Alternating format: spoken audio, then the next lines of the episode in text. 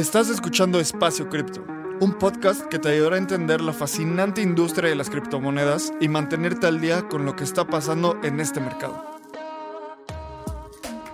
Este espacio cada día se vuelve más relevante y es fundamental continuar entendiéndolo.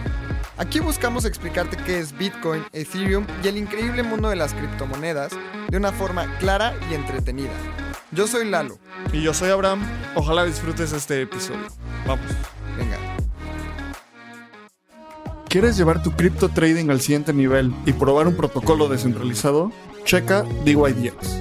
DYDX es el mejor exchange de derivados descentralizado, en donde podrás hacer trading tradicional con tus criptos y también tendrás acceso a herramientas de trading más avanzado como margen o trading perpetuo en Bitcoin, Ether, DOT y muchas criptos más. DYDX combina las mejores tecnologías para brindarte a ti las herramientas de trading que deseas. Con sus órdenes de mercado en Layer 2, tienes al alcance de tu mano los beneficios de la descentralización con la eficiencia y velocidad de un exchange centralizado. Todo esto con la privacidad y seguridad que los Zero Knowledge Proofs de Starkware brindan. Conecta tu cartera y empodérate como trader con las herramientas que DYDX tiene para ti. Pete, ¿cómo estás? Qué gusto estar acá. Justo estamos en medio de una tormenta Empezó a llover cuando empezamos a grabar esto, pero bienvenido a Espacio Cripto. Muchas gracias por aceptar esta invitación. ¿Cómo te va? Muchas gracias, Abraham. Bien, muy bien. Todo, todo en orden. Qué bueno. Oye, pues justo estamos grabando este episodio. Si estás viendo el video, te estamos saludando a la cámara, pero grabando el episodio desde las oficinas de Adem Capital. Que ahorita vamos a hablar un poco de Adem. En la intro ya hablamos un poquito de qué es Adem. Y antes de entrar en detalle y entrar a fondo a explicar, que nos cuentes cómo ha sido todo este camino de ADEM y varias cosas, varias aventuras que vamos a platicar, cuéntanos cómo entraste al espacio cripto y hace cuánto tiempo. Sí, la, verdad es que eh, teníamos una noción muy general de lo que era cripto y pues, todo este tema que empezó a sonar de inversiones de Web3, de DeFi, eh, de Bitcoin. Entonces como que teníamos, digamos, algunos buzzwords relacionados a qué conceptos se relacionan a cripto de alguna manera, pero no un entendimiento real, ¿no? Como de cripto. Y, pues nos tuvimos que meter a entender porque em, yo soy inversionista en un fondo que se llama Rallycap, del cual eh, en una oportunidad en la que eh, desafortunadamente no pudieron entrar desde ese fondo, es como un fondo sindicado de operadores, de empresas o startups. Pues de cierto nivel o cierta escala. ¿no? Hay operadores de Uber, operadores de Rappi, eh, operadores de Payo y de muchos actores como relevantes e invierten tickets personales y la idea del, inicial del fondo, aunque ya después se convirtió en un fondo un poquito más tradicional, era tickets de personas operadores en la TAM relacionadas al ecosistema que empezaran a hacer como deal sourcing y eh, sinergias entre, entre la gente, ¿no? Entonces, eh, pues el fundador de, esta, de, este tema me cruza un mail con Goldfinch, que es una empresa cripto con la que pues, terminamos trabajando. Pero en realidad él no me la presentó como una empresa pues, de nada cripto, ¿no? Me dijo, oye, están estos eh, cuates que tienen una plataforma eh, que une a fondos o inversionistas de fondos y fondos. Te los quiero presentar. Entonces empezamos a platicar con ellos y toda la plática fue centrada como en la parte no cripto de lo que ellos hacen, ¿no? Ya después entraré en detalles de, eso. Eh, y cuando fuimos entendiendo como lo que realmente ellos estaban haciendo, pues empezamos a ver conceptos que si bien estamos familiarizados, no, eh, pues no necesariamente los entendíamos. Sí, a veces son conceptos un poco rebuscados, ¿sabes? Que te dicen DeFi y dices finanzas descentralizadas. What the fuck is that, ¿sabes? Justo, o sea, como que no... Como que entendimos bien su propuesta de valor, pero no entendíamos que tenía que ver cripto con su propuesta de valor, ¿no?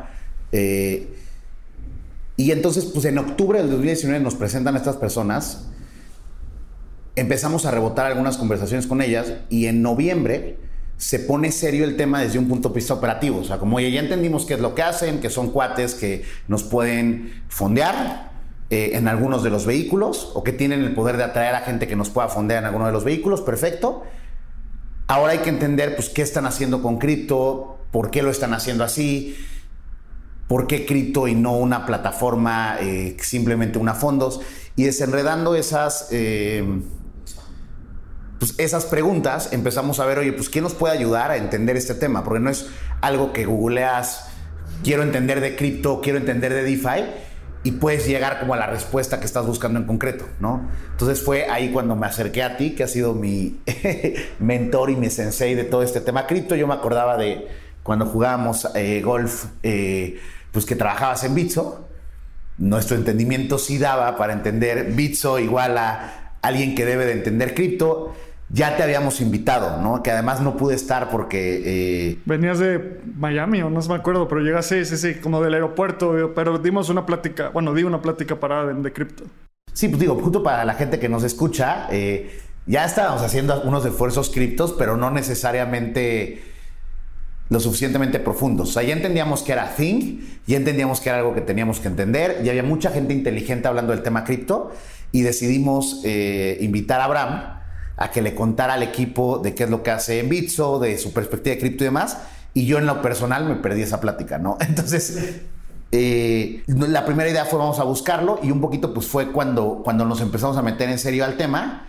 Eh, y pues bueno, eh, digamos que la primera vez que yo diría cuando realmente entendí cripto fue cuando, como todo en cripto, que eso sí podría decir que es una generalidad, esta empresa con la que terminamos trabajando, tiene un proceso end-to-end completamente transparente marcado en pasos, ¿no? Entonces, había pasos que entendíamos como, oye, pues si tú tienes un fondo y tiene estas características, llena estos datos acá, cuáles son los economics, cuál es el tipo de deal, cuál es tu tesis de inversión, como que todo eso, pues lo pudimos llenar y llevar bien, pero de repente cuando veíamos Metamask o Rampoff o Rampon o ICO, pues no necesariamente entendíamos las implicaciones de eso, ¿no? Entonces, em, pues nada, yo, yo diría que la primera vez que realmente entendí fue cuando me senté contigo y le dije, a ver, como de que fue dummies, o sea, necesito entender por qué en MetaMask puedo abrir una cuenta, pero nadie me contestó, si mi dinero se pierde, ¿a quién le reclamo? ¿Qué es MetaMask? ¿Qué es un banco? ¿Es un qué? O sea, ¿por qué tiene esta capacidad de crear pagos? Y pues ese, ese digamos, día de noviembre, diría con cuatro horas de preguntas intensivas a, ti, fue la primera vez que entendí, pues ya de manera conceptual, realmente como los usos y las aplicaciones de cripto, comparadas con cosas que sustituían temas a los que les podía poner nombre y apellido, ¿no? Cuenta de banco, eh, receptor de la cuenta de banco, es en qué se parece o no que mande mi dinero a través de este tema, o sea, como que hubo, digamos, comparaciones directas de qué parte del proceso cambiaba por ser cripto y por lo menos empezamos a tener una noción de usos prácticos para este tipo de, tecnología, de infraestructura. Sí, creo que ese día fue algo muy divertido y yo lo disfruté mucho porque llegué a casa de Pete, me recibió con unas tortas, un café y le dije, bueno, va, siéntate. Ahí te van cuatro Matic en Polygon para que piques los botones, porque así es como tienes que aprender cripto, ¿sabes? Te dicen un wallet de Metamask y dices, ok, ¿qué es eso? Y luego, ah, necesitas validar una transacción y hay gas fees y todo eso como que es muy nutritivo. Todo ese proceso lo he hecho con un par de personas y puedo decir que a la mayoría a los cuales, a las personas que llevo por ese proceso terminan diciendo como wow, o sea, como que sí tiene valor esto, no es solo un fad, no es una moda. Y justo te quisimos invitar hoy a Espacio Cripto porque Adem puede que sea uno de los invitados, o sea, tu fondo, como más alejados del mundo cripto que vamos a tener o que hemos tenido hasta el día de hoy en el, en el, en el podcast. ¿Y por qué es esto? Porque lo que hacen es muy específico en finanzas tradicionales y ahora están teniendo este onboarding a cripto y a DeFi. Entonces, cuéntanos qué es Adem Capital. O sea, para alguien que, si tu abuela, ¿qué le dice a tu abuela cuando te dice, hijo, a qué te dedicas? Pues no, no, no, no, no me entendería si viviera 100%. Eh, a ver, digo, una aclaración. Si hacemos cosas, o sea, si es más tradicional lo que hacemos que cripto, Eh, pero pues digamos que de alguna manera lo, que estamos tratando de construir, creo que me gustaría primero empezar qué estamos tratando de construir y el fondo es el cómo o parte del cómo, es em, el mercado de deuda en Latinoamérica es muy poco eficiente. Entonces, eso hace que los emprendedores pues, no tengan acceso a este tipo de instrumento. Muchos hablan de Venture Capital, muchos hablan de, de la liquidez que ha llegado por allá pero el mercado de deuda es de cientos de trillones de dólares y el de capital de decenas de trillones de dólares. Entonces, el que haya un mercado de deuda ineficiente tiene muchas consecuencias, ¿no? Eh, y lo que estamos tratando de hacer desde el ecosistema ADEM, eh, aportando granitos de arena bajo distintas, eh, con distintos roles o distintas plataformas, es lograr que este proceso de, o este mercado de deuda en Latinoamérica sea más eficiente, más sensato, más rápido, más seguro, más transparente. Dentro del grupo tenemos eh, distintas entidades con distintos roles. El fondo de inversión lo que hace es prestarle a empresas que originan activos. ¿No? Y un activo pues, puede ser cualquier cosa que genera valor, ¿no? Eso es básicamente, o sea, un activo te crea valor, un pasivo no que te destruya valor, pero tiene una implicación en la que te va costando por tenerlo. Y valor es dinero, o sea, flujo. Flujo. Entonces, el activo, pues, norm, o sea, el, digamos que lo, que hacemos es un tipo de deuda muy específica para un mercado gigante, en, Estados Unidos sobre todo y en países con más liquidez. Chile es un ejemplo en, en Latinoamérica. Se llama deuda estructurada eh, y básicamente lo que haces es yo te presto, pero te presto para que fondes activos en concreto y el racional de cómo me pagas tiene que ver con el valor que ese activo va a producir. Entonces, esto suena igual no muy concreto, pero todos conocemos los préstamos, ¿no? Claro. Entonces, ese es un tipo de activo con esta característica, ¿no? Es una cosa que produce flujos con un valor futuro. Yo te presto un cacho de, ese préstamo y tú me lo regresas con lo que te vayan a pagar de regreso. Y eso lo hacemos en cinco industrias. Lo hacemos en fintech, lo hacemos en real estate, lo hacemos en energías renovables, en healthtech y en agrotech. ¿no? Entonces, básicamente, permitimos que emprendedores que crean activos productivos puedan tener una línea de deuda con nosotros para seguir originando esos activos. Eh, y de cierta manera, pues somos como socios del activo, ¿no? Si es un préstamo, pues ellos cobran X cantidad de tasa nosotros cobramos X cantidad de tasa y todo el remanente después de nuestra tasa, pues es valor que captura el, emprendedor, ¿no? Entonces, pues de manera muy, muy, muy general, eso es un poquito lo, lo, que hacemos, ¿no? Entonces, resumiéndoselo a, a los escuchas, porque es uno de los temas tal vez más metidos en finanzas y un poco alejados de cripto que hemos visto es, tienen cinco industrias, ¿no? FinTech, AgroTech, HealthTech, Real Estate y Energías renovables. Y energías renovables. Entonces, vamos a poner un ejemplo con cada una. Energías renovables. Llega alguien y dice, voy a poner un parque eólico, necesito capital. ¿Cómo eso me va a generar flujo? Cuando tenga un parque eólico, voy a vender la energía, por lo tanto, esta cosa tiene un valor futuro. ADEM les presta dinero para que construyan el parque eólico y con los flujos futuros le van pagando el préstamo de dinero a ADEM. Exacto, pero con nosotros llega más bien alguien que ya ha originado parques eólicos y quiere hacer muchos parques eólicos. ojalá, ojalá tuviéramos esa cantidad de dinero, ¿no? Quizás es un ejemplo muy extremo, pero es, oye, yo ya he probado mi capacidad de generar parques eólicos y quiero seguirlo haciendo para adelante. Entonces, eh, quiero una línea que me permita, si yo creo parques eólicos con estas características, que por cada peso de parque eólico que yo eh, genere, me des 70 centavos, 80 centavos, ¿no? Y entonces eh, tienen esta perspectiva de continuidad sobre, sobre su principal, sobre el core de negocio, ¿no? En este caso, parques eólicos, si eres préstamos, pues es dar más préstamos. Sí, o sea, en Health Tech es un hospital, en Real Estate es construir edificios, en Agrotech es pues expandir y producir. Tengo maíz, voy a comprar la, la tierra de al lado para producir más maíz y bla, bla, bla, bla, bla, bla, bla. Oye, y todo esto, o sea, el mercado de deuda lleva existiendo miles de años. Literalmente. O sea, obviamente cada vez es más, más compleja y más con más tecnología, pero hay muchas teorías justo que me parecen súper interesantes de cómo la gente muy bitcoiner habla mucho de cómo los derechos de propiedad son una de las principales cosas que hicieron que la economía estallara. ¿Por qué? Porque si yo soy dueño o dueña de este pedazo de tierra, puedo usarlo como colateral para pedir un préstamo y desarrollar esa tierra y generar flujos y bla, bla, bla, bla, bla. Entonces es una industria que lleva mucho, mucho, mucho tiempo. ¿En qué momento surgió la idea de utilizar DeFi para, para acelerar qué proceso? ¿Por qué necesitan DeFi? Es, es muy chistoso, pero cuando yo escuchaba de cripto, porque a ver, o sea, tampoco era un completo ignorante del concepto, por lo menos escuchaba como algunos keywords que se repetían cada vez que alguien hablaba de cripto, ¿no? Con lo que yo pudiera entender. Transparencia, descentralización. trazabilidad. Trazabilidad, reducción de fricciones, reducción de fees. En deuda, a diferencia del capital, o sea, hay deuda muy chafa que se da en México que desabunda, que no tiene nada que ver con la lógica de negocio.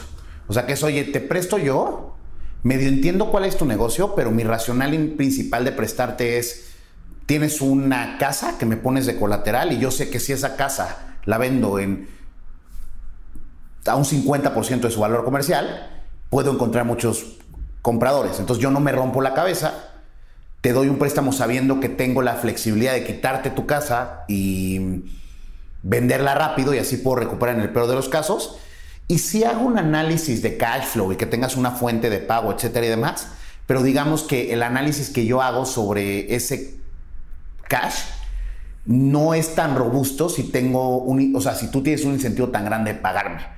Como no perder una propiedad que vale dos, dos veces lo que te estoy dando y lo que yo te tomaría por ese valor no es que sea el mejor tipo de deuda, pero la lógica más plain vanilla para la deuda, por eso son generalmente empresas más maduras, con más track record, con eh, ventas o, o, ingresos positivos, como que normalmente el tema de deuda es un tema de datos, o sea, es un, oye, yo sé que tú vendes, yo sé que creas esta cantidad de valor, yo entiendo tu unit economics cada vez que das la vuelta, yo entiendo como todo esto de manera conceptual. Entonces, si yo pudiera estar seguro que lo que me dijiste hacia atrás es cierto y que las reglas que yo voy a pactar de pago, que van más como en el racional de los negocios, no préstamos, pues si te va bien, te doy más dinero por, por cada peso que tú prestes. Si te da mal, te paro de dar dinero y me empiezo a proteger porque si te va peor. Entonces, todas esas reglas, que entre más compleja es la deuda, más reglas tiene. Y entre más reglas haya, si tú usas un mecanismo no digital para el monitoreo de reglas, más errores puede haber. Abogados, eh, gente que hace controles de tesorería, la gente que revisó los contratos, quién originó ese contrato, etc. O mismo ajustar la negociación, o sea, de repente seguro así como, no sé, tú ya pactaste algo con, con un préstamo y dicen, no, oye, dame chances, que pasó tal y tal y tal y tal. O sea, en cripto siempre es como the code is law, ¿no? Y vamos a llegar a eso tal vez un poco más adelante, pero 100% entiendo cómo cuando se pactan las reglas por humanos da mucho espacio a errores y ajustes subjetivos. Un deal de deuda es un contrato. O sea, un deal de capital no es un contrato. O sea, yo no te puedo obligar a hacer que sea una pistola. Ah, oye, pero a ver, espera, vamos a parar tantito. ¿A qué te refieres con un deal de capital? Para la gente que entiende, ¿qué es un deal de capital?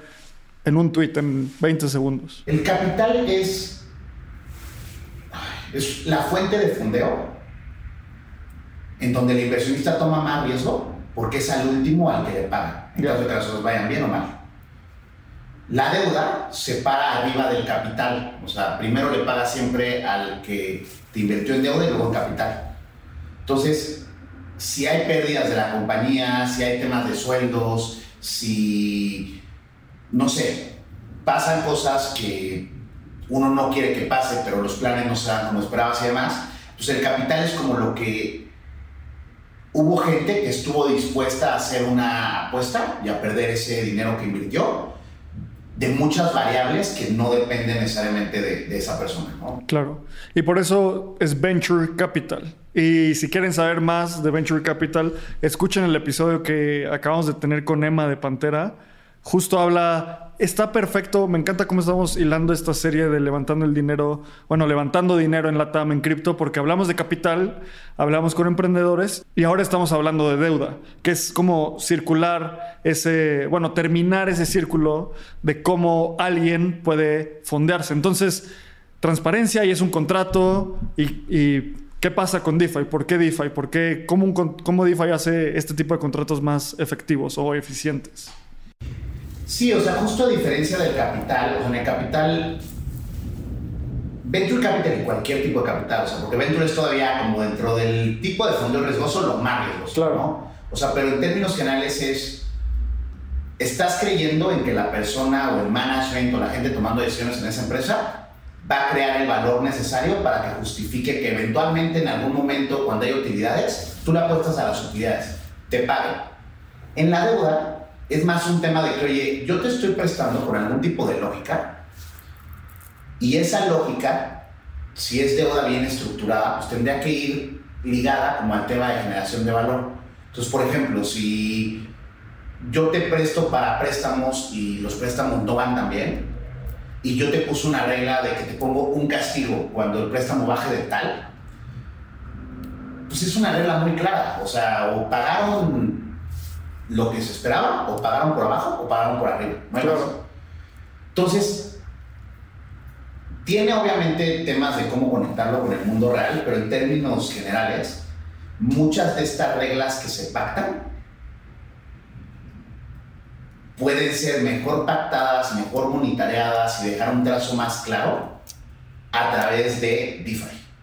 Entonces, obviamente hay un salto grande para que esto tenga, sea jurídicamente válido y regulatoriamente válido, pero hay temas de tesorería muy fáciles en donde parte del el tema importante del rol de deuda es si yo tengo un contrato entre una empresa a la que le presté y yo como fondo soy el que presté, normalmente tienes un árbitro mm. y ese árbitro es un administrador maestro.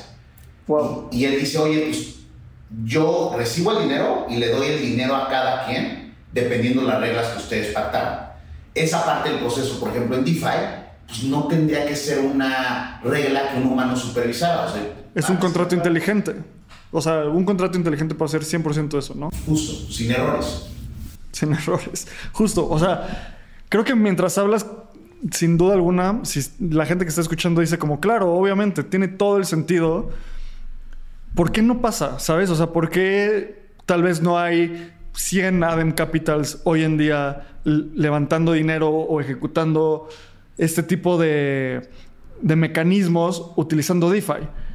Ahora lo que me encantaría que nos cuentes para responder esa pregunta es, ¿ustedes qué hacen? O sea, ¿para qué utilizan DeFi o cómo lo utilizan? ¿En qué procesos específicamente están incursionando en esa tecnología de Web3? Creo que tú, tú fuiste el que mejor me lo explicaste, ¿no? O sea, ¿cuál es la gran ventaja de usar cryptocurrencies contra fiat currencies? Que son digitales. Entonces, tú, tú me la mejor definición que alguien me ha dado, pero es básicamente un USDC, pero un dólar digital, ¿no? Entonces, para que la gente, o sea, para que la gente quiera invertir, invertir y ser invertido en dólares digitales, tiene que haber las condiciones para que esto se pueda dar. Entonces se han ido dando a lo largo de los años. Primero que no sea ilegal, ¿no? Claro. Ya los criptos no son ilegales, ilegales. Eso está check, ¿no? Sí, claro. Luego, además del tema de que no sean ilegales, significa que tengan el valor o un valor o una estabilidad parecida a una moneda. Entonces, ¿qué es lo que está, bueno, lo que nosotros hemos visto que ha empezado a pasar como en, en, términos generales en el ecosistema? Se han ido dando pasitos regulatorios primero y luego gente que está dispuesta a empezar a usar su tesorería en dólares digitales o en cripto pero fondeadores institucionales grandes. O sea, se ha metido Andreessen, se ha metido eh, Apollo, se ha metido MGG, eh, en donde la gente dice, ah, yo fondo, que ya tengo mucho dinero, mucho más dinero del que nosotros podemos tener, me empieza a hacer sentido tener parte de mi tesorería en, este, en estos activos digitales o dólares digitales. Y el hecho de que haya gente con voluntad de empezar a ese grado a echar la rueda tiene muchísimas implicaciones. Porque en el momento en el que tú, como fondo que busca inversión, tienes un equivalente en dólares que pasa por cripto, porque alguien institucional más grande que tú decidió que parte de sus inversiones las va a hacer en monedas cripto, se puede, se vuelve una oportunidad real de convertir eso en dinero. Entonces, hay un incentivo natural muy sencillo, o sea, de, entrada, o sea, para cualquier tipo de jugador en el mercado, este, ¿cómo se llama? Eh, de cualquier tipo, de entre más sencillo sea, o entre más dólares digitales haya, o sea, entre más valga el equivalente en dólares de criptomonedas, que ha fluctuado mucho con todo este tema de volatilidad y demás, la adopción se vuelve un no-brainer porque si la gente puede convertir eso en dinero, empieza a acelerar mucho el tema, ¿no? Eh, entonces, lo primero es, si yo voy a empezar a jugar con criptomonedas, ¿qué tan dolarizables son? ¿Qué tan fácil es que yo las convierta en dinero? Entonces, e, eso creo que es fundamental y ha ido cambiando. Entonces, la razón por la que creo no hay tantos fondos o tantos emprendedores fundándose cripto y demás es, no solamente tiene que haber gente que esté metiendo cripto y muchos mecanismos que se traduzcan en que eso tenga un equivalente en dólares, tiene que haber una segunda condición, que soy perfecto, ya lo puedo convertir en dólares. ¿Qué implicaciones tiene? Y desgraciadamente en Latinoamérica y en el resto del mundo todavía, si bien no es ilegal, la regulación hace que haya muchos riesgos completamente evitables por falta de profundidad, porque es un mercado muy nuevo. Entonces, no es ilegal tener criptoactivos, no, pero no existe una regulación concreta de cómo dar préstamos con criptoactivos. Claro. Entonces, eso es gastar en abogados, gastar en fiscalistas. Autorregularte, casi, casi. Autorregularte o mucha prevención. Claro. Y eso creo que es un punto de fricción que al final... No todos quieren pasar por eso. Y no todos tienen el dinero, los recursos para pasar por eso y no todo mundo tiene tantas ganas de usar DeFi o puedes usar DeFi de otras maneras que no te haga pasar por eso. No, no a todos tuve que irme a sentar y decirles, pica este botón porque sí, sí va a jalar. Entonces sí, lo entiendo, lo entiendo y me queda muy claro porque a final de cuentas lo que acabas de describir son el modelo de negocios y por qué tiene sentido USDC, por qué tiene sentido un stablecoin. Y creo que mientras vaya creciendo la adopción de estas tecnologías, la gente le va a dejar de importar USDC o stablecoin, son dólares digitales. Son dólares que están en el blockchain y tienen una mejor transparencia, tienen convertibilidad, muchas, muchas, muchas cosas. Entonces, en el momento en el que empiezas a pensar como, oye, pero ¿cómo está colateralizado y cómo está fondeado? ¿Quién, quién, quién tiene esos dólares? Y rascas un poco y dices, no, Circle, una empresa bien capitalizada, que está regulada, que bla, bla, bla, bla, bla. Pasan todos esos pasa toda esa, se reduce toda esa fricción, pero aún falta la gente como Adem que dé el paso y diga, ok, esto es una gran oportunidad, vale la pena tener la regulación y el oversight interno correcto para que sea completamente kosher y más bien tomar el riesgo de, de entrarle a DeFi y tal vez correr procesos ahí. Y justo me encantaría que nos contaras sobre Goldfinch. ¿Qué es Goldfinch y en qué les ayudó? Porque este es un protocolo de DeFi.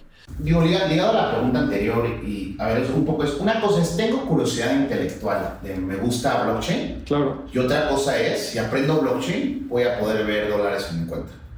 ¿No? Sí, Entonces, hay dos tipos de usos. O sea, empezamos por el tema de dólar digital, pero después terminamos entendiendo por qué la gente, o sea, por qué se está creando un mercado que aunque ha tenido mucha volatilidad en los últimos meses, ya tiene liquidez en dólares que está ligado a criptomonedas. Y también la otra cara de las criptomonedas, que es una vez que tú conviertes los dólares normales a dólares digitales, se te abre un mundo completamente nuevo. Específicamente hablando de lo que nosotros hacemos, también sabemos que hay usos de blockchain que no tienen nada que ver con dinero, ¿no? Pero Goldfinch, eh, a muy grandes rasgos, es una empresa que es un marketplace entre fondos y empresas que quieren, o digo, personas de high net worth que tienen cripto en USDC y quieren fondear a fondos en mercados emergentes. Entonces, ellos trabajan con distintos fondos en distintas regiones del planeta y ante un mecanismo que tiende a la descentralización, suben oportunidades de inversión e inversionistas a la plataforma, que si cumplen con ciertas reglas o ciertos criterios, son invertibles para estos inversionistas y hay distintos tipos de inversionistas que están dispuestos a asumir distintos tipos de riesgo. Entonces es muy poderoso eh, lo, lo, que hace Goldfinch porque si bien ellos no son los que controlan el dinero, o sea, porque ellos no deciden invertir en nada, o sea, no es su dinero para invertir en, crean un proceso en donde logran reducir las fricciones para encontrar fondos que cumplan con ciertos criterios y personas que quieran invertir en esos fondos con esos criterios, eh, haciéndolo más ágil, eh, más transparente, más rápido eh, y una decisión, digamos, más cuantitativa que cualitativa, ¿no? Que en deuda en específico es muy importante. Entonces, toda la razón, o sea, para no marearlos, pero de por qué ellos usan DeFi y por qué es un protocolo y por qué hay más protocolos de deuda, es porque para lograr hacer eficiente el tema de deuda, hace mucho sentido usar infraestructura DeFi. Porque eliminas muchos puntos de fricción y muchos costos. O sea, alrededor de o sea, para que se queden con este dato, y eso diría yo que es parte de lo que está solucionando Goldfinch. Si tú haces un facility de deuda de 30 millones de dólares. Un facility de deuda es una línea de deuda. Una línea de deuda de 30 millones de dólares. Más de 2 millones de dólares se van en fricciones y ineficiencia. 2 millones de dólares. O sea, el 8% de, se va en eso. Ah, me da. Me enoja. O sea, porque no tiene sentido. y utilizando DeFi, ¿cuánto se fue en, en fees ahorita que lo hicieron? O sea, ¿qué porcentaje? No lo podemos creer. ¿Centavos? O sea, la parte que nos costó, que fue muy costosa a nosotros, fue abogados y fiscalistas para el tema regulatorio. O sea, que ese no es un problema del cripto, es un tema de... Pues, y es una vez, es un gasto. O sea, una vez validado el proceso lo puedes repetir. O sea, es un no es algo de la operación del, de, la, línea de deuda, ¿no? El grueso del gasto es ya que tienes un cascarón, sí le vas a tener que hacer modificaciones conforme se actualice la regulación. Claro. Pero es un cascarón que sí puede ser usado varias veces. Entonces, quitando eso, creo que entre gas fees y los fees de cripto no es broma. Pagamos, híjole, con miedo a equivocarme, porque estoy tirando un número alto, 100 dólares. Tirando un número alto, 100 dólares. Ok. 100 dólares. Ok, ok, ok, va. Entonces, nada más para ponerlo en perspectiva. De un contrato de deuda de 30 millones de dólares, se van en fees 8 millones de dólares. ¿Ustedes cuánto bajaron? No, pongo que no 8, pongo que 2, pero 2. 2, ah, ok, ok. 2. Pero el contrato es cuando origines el activo, y cuando yo te fondeo, o sea, yo puedo originar uno de 30 millones de dólares y tú mañana no tienes con qué bajar esa línea porque ya no seguiste haciendo parques eólicos, yo no tengo por qué depositarte 30 millones de dólares. Entonces es un big if, porque tú tienes un costo de 2 millones de dólares día cero y no has dispuesto nada. Aquí fue completamente al revés. O sea, no costos hundidos. Fue un piloto, o sea, nosotros no crean que nos fondeamos solo de DeFi, pero sí nos hemos vuelto y hemos puesto especial atención en este mercado, pero nos fondeamos de LPs tradicionales, de gente muy normal. Y digamos que si tuviera que definir qué es DeFi para nosotros del lado de inversiones, es un tipo de fuente de fondeo. O sea, aceptamos dólares, pesos y ahora USDC. Ya. ¿No? Y fue un piloto de 10 millones de dólares, en donde nosotros teníamos los 10 millones de dólares el día cero y no, o sea, no sé, no, no, vale la pena hacer ningún tipo de cálculo matemático de dividir 100 dólares entre 10 millones de dólares como proporción de los gastos de transacción. Y, o sea, cuando lo vives es... O sea, yo hace mucho no estaba tan rocheado por algo, o sea, como, como honestamente, o sea, como está divertido lo que estamos haciendo en ADEM y las inversiones y la tesis y podría hablar de eso años, pero cuando entendimos por qué DeFi is a thing, sí nos empezamos a meter mucho más en serio como en qué increíble sería el mundo si en vez de que tuviera que haber tantos comisionistas en la TAM para que llegue el, el dinero de un lado a otro, a través del uso de infraestructura DeFi, pudiéramos hacer productos más baratos para los emprendedores, que se traducen en productos más baratos para los acreditados, que se traduce en una generación de valor más lineal y probablemente mejores ganancias para nosotros. O sea, porque si ahorramos, pues no sé, de 100 dólares a 2 millones de dólares hay un ahorro Sustancial. sustancial, ¿no? Igual, no sé, somos buena onda, pero igual no le compartimos todo eso al emprendedor, ¿no? Le compartimos la mitad y ellos se quedan la mitad y ganamos más todos, ¿no? Y, y- y- y- y- y al final es muy triste, o sea, para que lo pongan en perspectiva, cómo puede cambiar DeFi como el ecosistema de deuda en Latinoamérica. Tú en Estados Unidos cobras el 11 en dólares y eres El el 11% 11% en dólares de una línea de de deuda. una línea de deuda, ajá, o sea, siendo un fondo, y eres un mal tipo. O sea, Si eres un predatory capitalist. o sea, este, distress assets, o sea, como lo- las personas del 2008 que, que, que salieron a, que hicieron todo mal, son el tipo de yields que buscan. Ok. Tú en Latinoamérica pones tu casa de colateral y te cobran el 24%. Riesgo prácticamente cero. O sea, es una locura. O sea, cuando tienes un bien de real estate para copiar ese tema.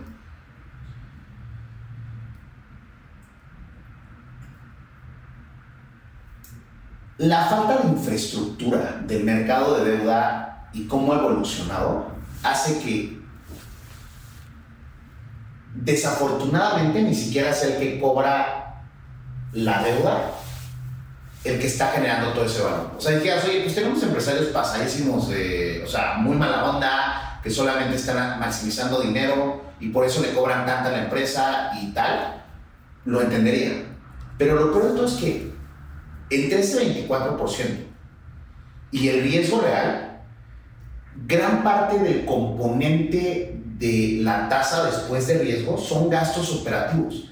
Y gran parte de esos gastos operativos están relacionados a falta de infraestructura. Entonces, nosotros vemos claro el... DeFi puede ser en una solución en gran parte a este problema de infraestructura que existe para poder originar mejores productos. Sí. O sea, me, me- me gusta mucho este episodio porque termino emocionado. Varias cosas que dices. Mejores tasas, mejores rendimientos, menos costos. Y, y no estamos hablando de ideas, estamos hablando de algo que ya ejecutaron y que ya están haciendo y mucha gente se va a beneficiar. Y va muy alineado con esta tesis de espacio cripto que siempre decimos de gana y ayuda a ganar, win and help win. Esto es un nuevo modelo de teoría de juegos. El juego suma cero es de, la- de los 2000 Hoy es un juego de win and help win. Y no es como un, juego de eh, win-win porque quiere decir que los dos tenemos muchos incentivos. Es no solo yo gano, sino también te ayudo a que ganes y que lo estés logrando y que se esté logrando en DeFi. Creo que tiene, tiene todo el ethos de Ethereum, de lo que sea, de toda esta industria de continuar generando valor. Y ya nos contaste, levantaron este piloto de 10 millones de dólares. ¿Qué van a hacer con ese dinero? Yo, por eso empecé a hacer ese capítulo, ¿no? Pero ¿qué hace Adam Cap- Capital? Adam y, esto del juego cero yo creo que es importantísimo lo, lo que dices. O sea, eh, la gente luego no entiende el abstracto del dinero. El dinero en términos generales debería de ser una traducción del valor que se genera con ese dinero. O sea, no hace sentido, si tú tienes un retorno del 30, lo normal sería que alguien hubiera generado valor para pagarte el 30% y generar un excedente. Claro.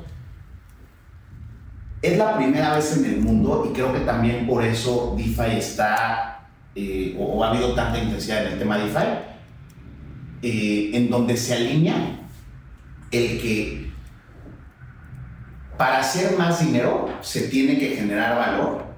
Porque si el dinero no resuelve que no nos acabemos este planeta, que eh, deje de haber un gap gigante de inclusión financiera, que hay una distribución de riqueza eh, más equitativa, las consecuencias de eso pueden ser catastróficas. Entonces, todo el tema de ESG y de inclusión financiera reciente y de, eh, no sé, temas de agro, temas de salud, o sea, que por algo estamos con esas industrias, está relacionado a... En Noruega ya se dieron cuenta que su riesgo de cola es una guerra nuclear, una guerra civil, eh, inmigración, y entonces ya empiezan a desviarse fondos para incentivar que gente resuelva este tipo de problemas. Y cuando dices desviarse no es como ilegal, sino a asignar fondos a este tipo de problemas. Desviar es una palabra sí, un poco resbalosa.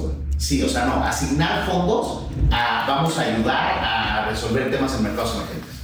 Entonces, nosotros en realidad lo que estamos buscando de fondo, y no con el dinero de que recibimos de cripto, con cualquier tipo de inversión que recibimos de cualquier LP, es cómo podemos buscar oportunidades en donde tengamos una noción más clara de que nuestro dinero tiene algún tipo de relación con generación de valor. Y estamos buscando empresas que generen valor en estas cinco industrias. Y que generen valor no necesariamente significa, aunque esa fue la primera etapa, generar dinero, sino también estamos empezando a medir otro tipo de métricas relacionadas a otro tipo de generación de valor, eh, como puede ser generación de empleo, eh, personas que incluyes al ecosistema financiero, eh, si estamos haciendo real estate, que sean quizás temas relacionados a vivienda digna, si estamos pensando en salud, pues igual no financiar a Ángeles del Pedregal, no que tengan nada en contra de ellos, o sea, pero igual algún tipo de noción en donde, no sé, sean... Eh... Sí, clínicas para la diabetes de, a un precio justo, por ejemplo. Exacto. Entonces, no nos atrevemos a decir que somos de impacto porque creo yo que es una irresponsabilidad, o sea, no, no creo que haya mucha gente que realmente entienda qué significa generar impacto, eh, pero por lo menos estamos persiguiendo generar valor y valor entendido en una noción un poquito más abstracta que, y, menos puntual que con dinero, sino valor de otras maneras, ¿no? Y pues vamos a tratar de seguir usando esto y cualquier tipo de recursos para seguir generando valor en, en Latinoamérica y evitar destrucción de valor. Me encanta algo que mencionas porque, bueno, muchos de, mucho de lo que mencionas tiene mucha sustancia. Quiero hacer una pequeña recopilación. Para Adam Capital, DeFi es una forma de fondeo. Entonces, casi casi si tú si en su página de internet dijeran cómo recibimos dinero, recibimos pesos, dólares y USDC, y USDC que son dólares digitales.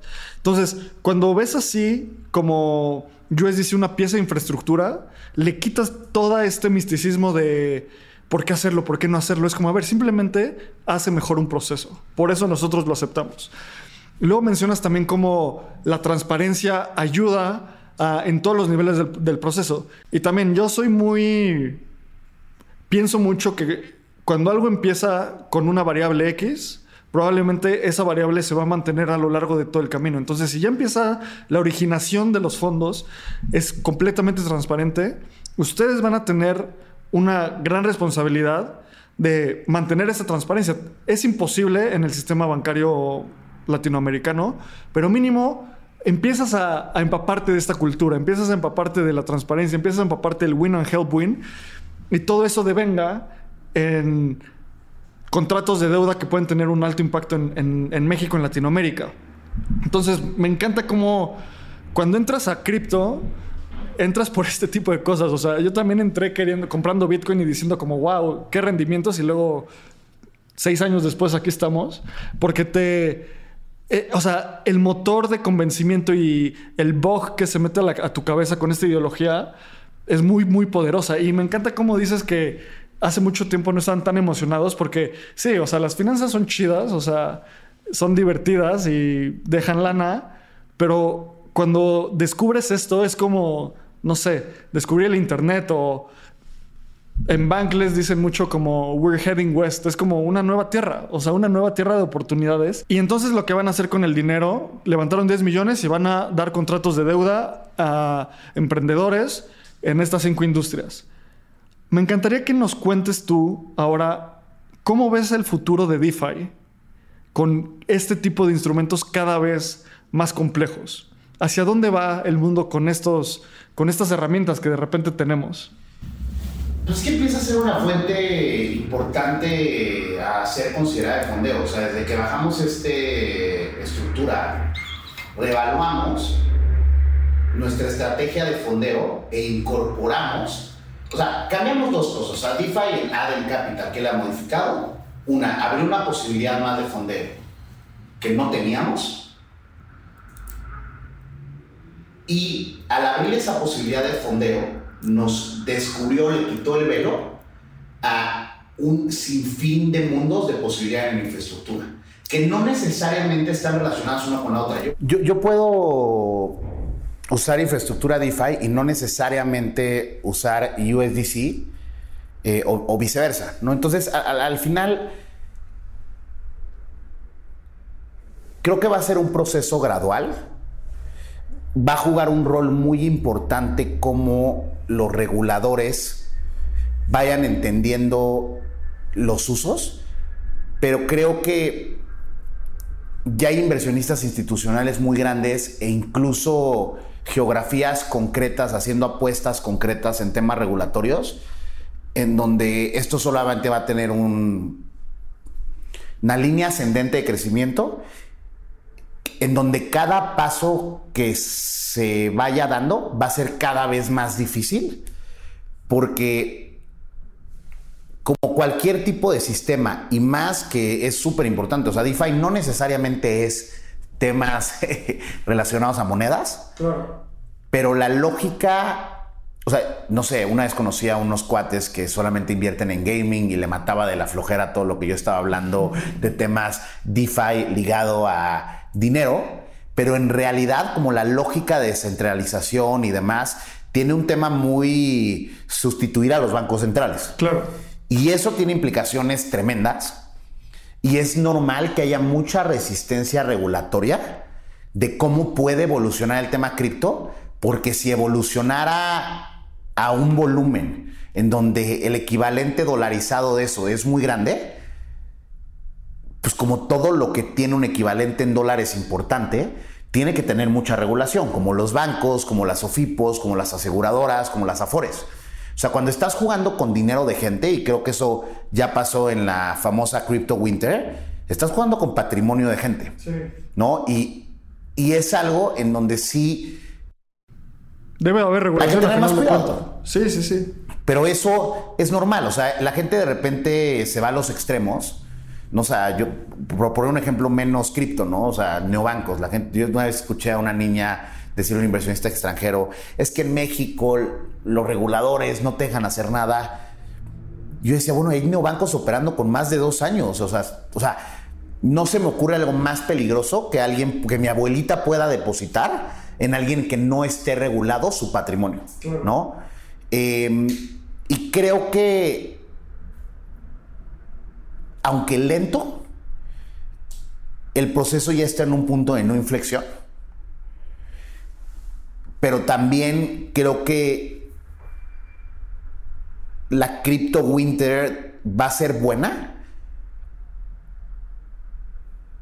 para que se queden los jugadores y las propuestas de valor de DeFi que realmente pueden tener algún tipo de valor a la sociedad tangible. Sí. Y concreto y responsable, ¿no? Sí, 100%. Eso pasa como en cada bear market. Se filtra. Y hoy estaba escuchando un podcast que decía no, es el bear, no es el bear market, es el build market. Y la única forma para sacarnos del bear market es construyendo. Y yo me lo imaginaba, o sea, es como... El mercado cripto es como, no sé, vamos cavando un túnel, un túnel, un túnel, un túnel y de repente salimos a la luz y no sé, es el Crypto Summer, todos están felices, todo el mundo hace dinero, todo el mundo... Hay los análisis de que un hámster le ganó tradeando cripto a los mayores traders de, de Wall Street, porque pues sí, todo el mundo hace dinero.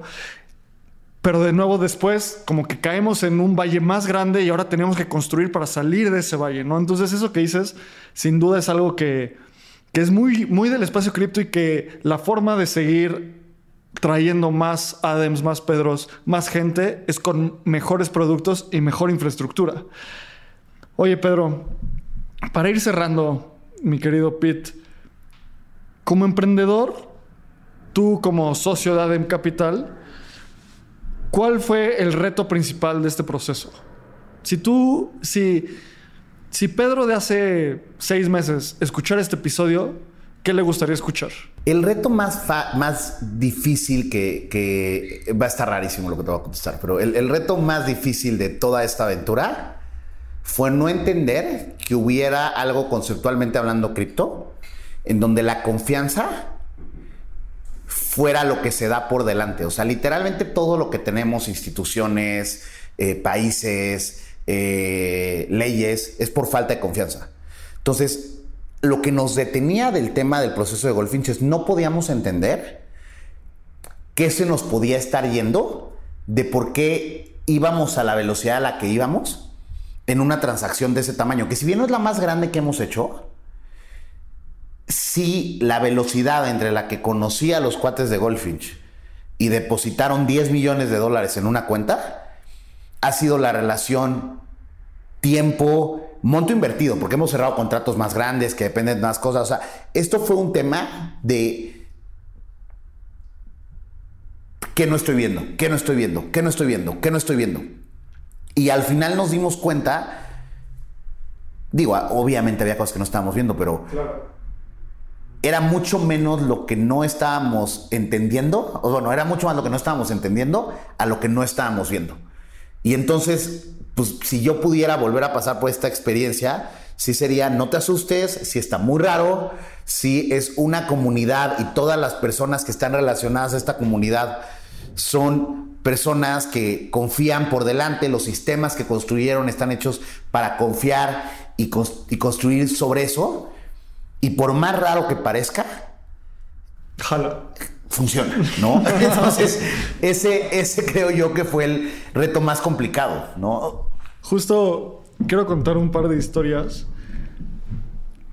Bueno, antes de contar la historia, te quiero preguntar. Dices que es más rápido, fue más rápido. En proporción, ¿cuántas veces más rápido? No, mucho más rápido. Mucho más rápido. O sea, en meses, para que la gente entienda, semanas, meses, días. No, es que hay muchos asegúnes, o sea, pero, o sea, estos eran unos cuates que yo nunca en mi vida había visto, que conocí virtualmente, que tenían ciertas reglas que encajaban con las reglas de lo que nosotros hacíamos, en donde la conversación fue, oye, pues parece que es one fit, one fit, one fit, one fit. O sea, todo el tema de inversiones en gran parte es un tema de confianza y más en deuda. Claro.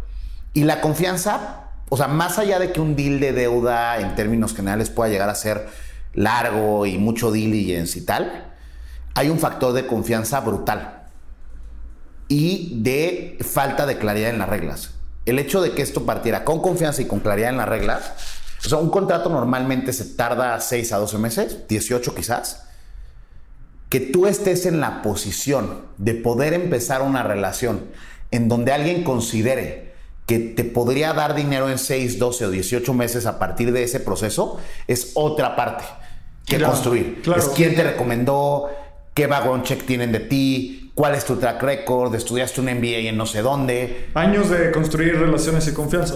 Sí, entonces una cosa es el proceso y luego otra vez la confianza. Entonces, no sé, o sea, así de que nosotros realmente nos metimos en el proceso a que recibimos el dinero, 90 días quizás. O sea, mínimo para lo más eficiente en el sistema tradicional fue 50% más rápido.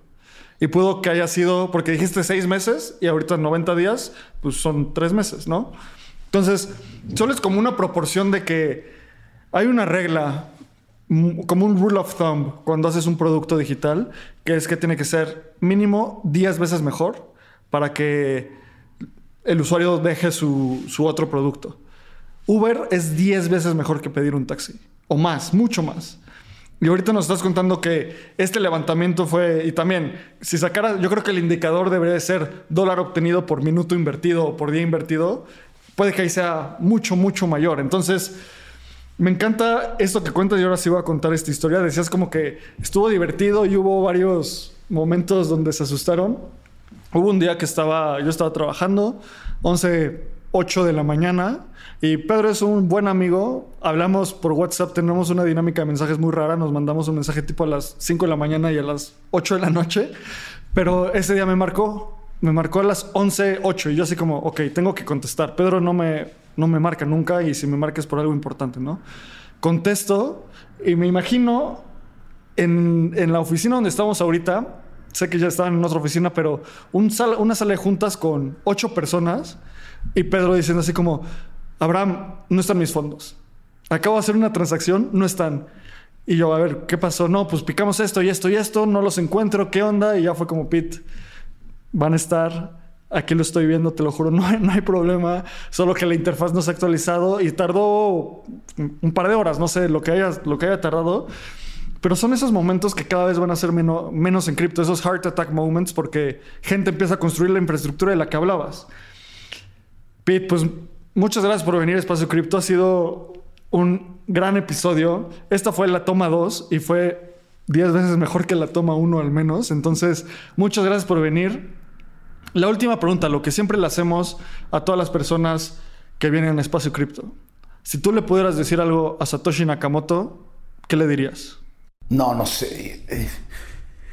No, que no, no entiendo cómo llegó a las conclusiones que con. O sea, o sea, sí quisiera entender cómo llegó. O sea, cuando lees el white paper y todo lo que se ha creado a través de eso y cómo todo sigue haciendo sentido desde ese white paper, sí me encantaría entender cómo llegó él a esa conclusión en particular que desató un cambio radical, pues pasamos de web 2 a 3, lo cual es muchísimo que decir. Sí, sí, sí. Eh, y, y it's on the verge de, digo, está en el límite de, de, de, de, poder cambiar un gran parte de la infraestructura que existe en términos de cosas relacionadas a tesorería, pagos, toma de decisiones. Entonces, pues sí, le diría... Le, le, le diría que me, quedaría, me encantaría que estoy muy confundido y que me encantaría entender cómo llegó a esa conclusión, eh, qué había detrás, no sé. Se me hace muy, muy loco la cantidad de cosas que han salido de... Sí, es una locura. de ese white paper. De un documento. Yo creo que, bueno, no sé, es muy maximalista de mi parte, pero puede que sea de las obras literarias más importantes de la historia. O sea, la, la Biblia, la Reforma, una, un par de constituciones por ahí y chance el white paper. Entonces no sé, cosas muy de mucho impacto y sé que en unos años vamos a regresar a este tipo de pláticas y nos va a dar mucho gusto. Pete, ¿dónde te puede encontrar la gente? Si quieren, si un emprendedor escuchó este episodio y quiere levantar dinero de, de ADEM, ¿dónde te puede encontrar? Eh, normalmente en LinkedIn. Este, siempre contesto, me tardo en contestar. Nunca es personal. este, pero sí, puede, pueden buscarme en LinkedIn o pueden marcar, pueden mandar un mail a contacto arroba ademcapital con doble d punto com, o pueden dar la lata a alguien del equipo. Eh, en realidad tratamos de contestar todo, pero bueno, yo creo que esos serían como los medios más fáciles de, de contactarnos. Contacto arroba addemcapital.com. Va, buenísimo. Y a nosotros nos pueden seguir arroba espacio cripto, a mí me pueden seguir como arroba abramcr. Hoy Lalo tuvo un, esta, tenía migraña, entonces tuvo, no pudimos grabar y lo extrañamos bastante, pero síganlo él también como arroba Lalo Cripto. Y Pedro, muchas gracias por venir. Grabaremos en un año, dos años, a ver dónde está Adem, que es que construimos juntos. Y gracias por escucharnos, a ti que dedicaste este tiempo. Hasta luego.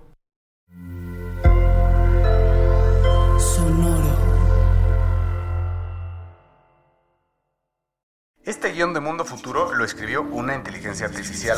Imagina un mundo donde la tecnología se convierte en una extensión natural de nuestras vidas. Donde cada experiencia se eleva a niveles inimaginables de simplicidad. Un mundo donde los límites se desdibujan y las ideas se hacen realidad con un solo toque. El mundo cambiará más en los próximos 10 años que en los últimos 100. Yo soy Jorge Alor. Yo Mario Valle. Y yo Jaime Limón. No te pierdas Mundo Futuro, el principio del fin. Disponible en cualquier plataforma de podcast. Mundo Futuro, Mundo Futuro. With the Lucky Land slots, you can get lucky just about anywhere. This is your captain speaking. Uh, we've got clear runway and the weather's fine, but we're just going to circle up here a while and uh, get lucky. No, no, nothing like that. It's just these cash prizes add up quick. So I suggest you sit back, keep your tray table upright, and start getting lucky. Play for free at LuckyLandSlots.com. Are you feeling lucky? No purchase necessary. Void where prohibited by law. 18 plus terms and conditions apply. See website for details.